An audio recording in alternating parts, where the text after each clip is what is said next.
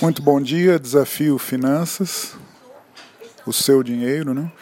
Hoje nós refletimos terceiro tema, objetivos. Já falamos da necessidade de poupança, de poupar, de guardar, né? De não gastar mais do que ganha. Do orçamento, né? Listar todas as suas despesas comparar mês a mês, fazer uma reflexão se podemos fazer alteração dessas despesas por outras por exemplo, alimentação. Se você almoça no teu trabalho, será que você não pode levar marmita, por exemplo?